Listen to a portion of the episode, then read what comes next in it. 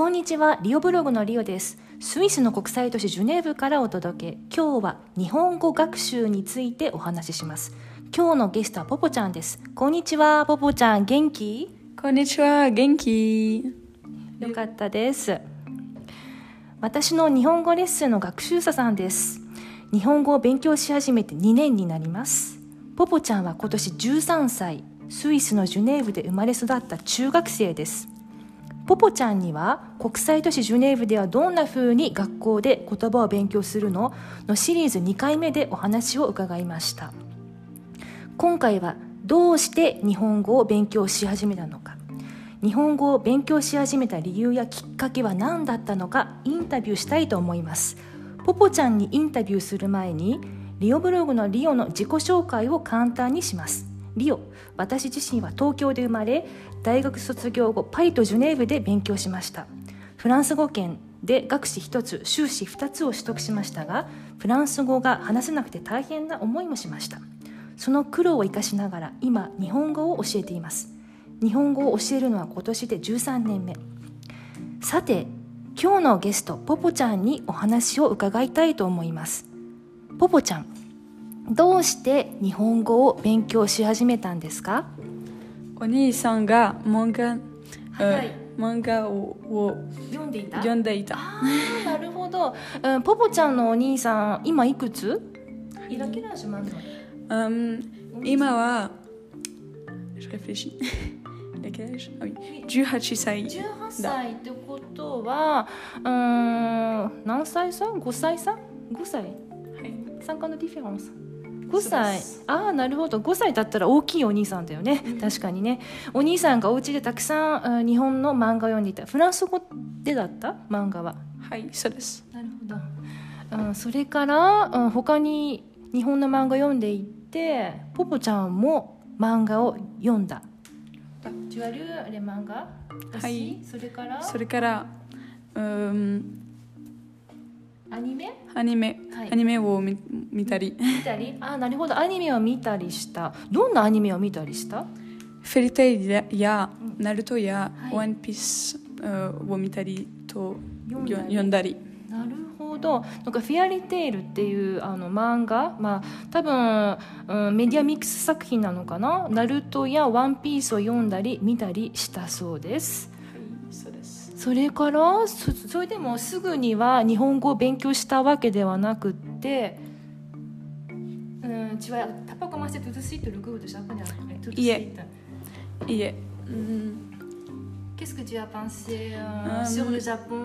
日本は面白いだ。面白い国。日本は面白い国だと思った。なるほどそして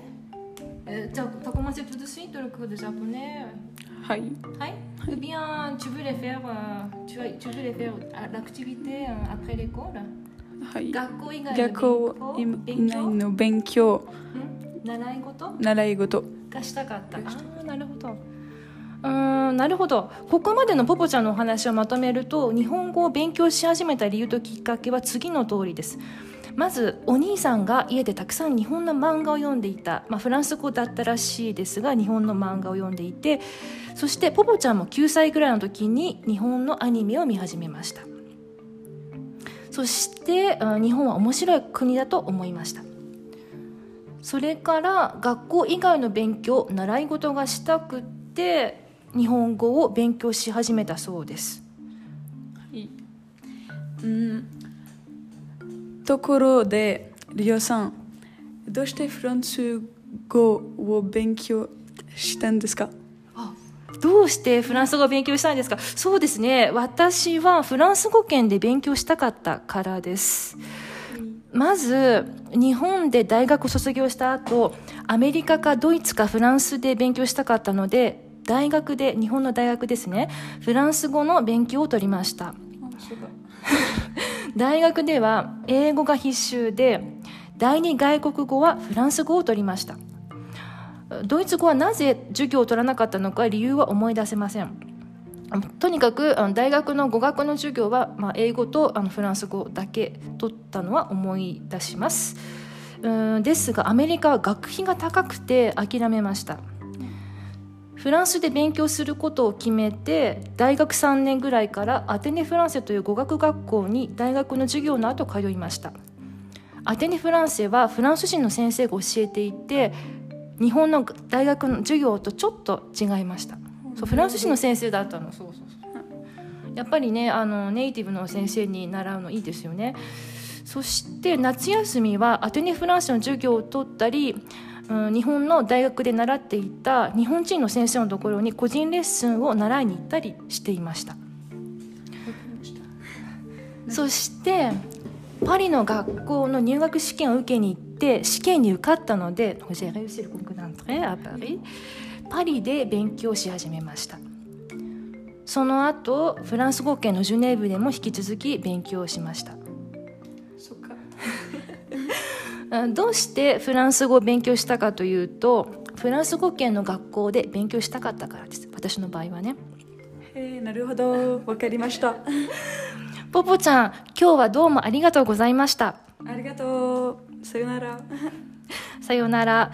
リオブログのポッドキャストを最後まで聞いていただきどうもありがとうございました。リオブログのブログ記事では日本語学習とフランス語学習についてご紹介しています日本語学習は教える側の視点でフランス語学習は学習者の視点でコツやポイントをお伝えしています。Twitter、Instagram、Pinterest でも語学学習、国際恋愛、国際結婚新型コロナウイルス関連のスイスの情報をお届けしています。国際都市ジュネーブからリオブログでした。またねさようなら。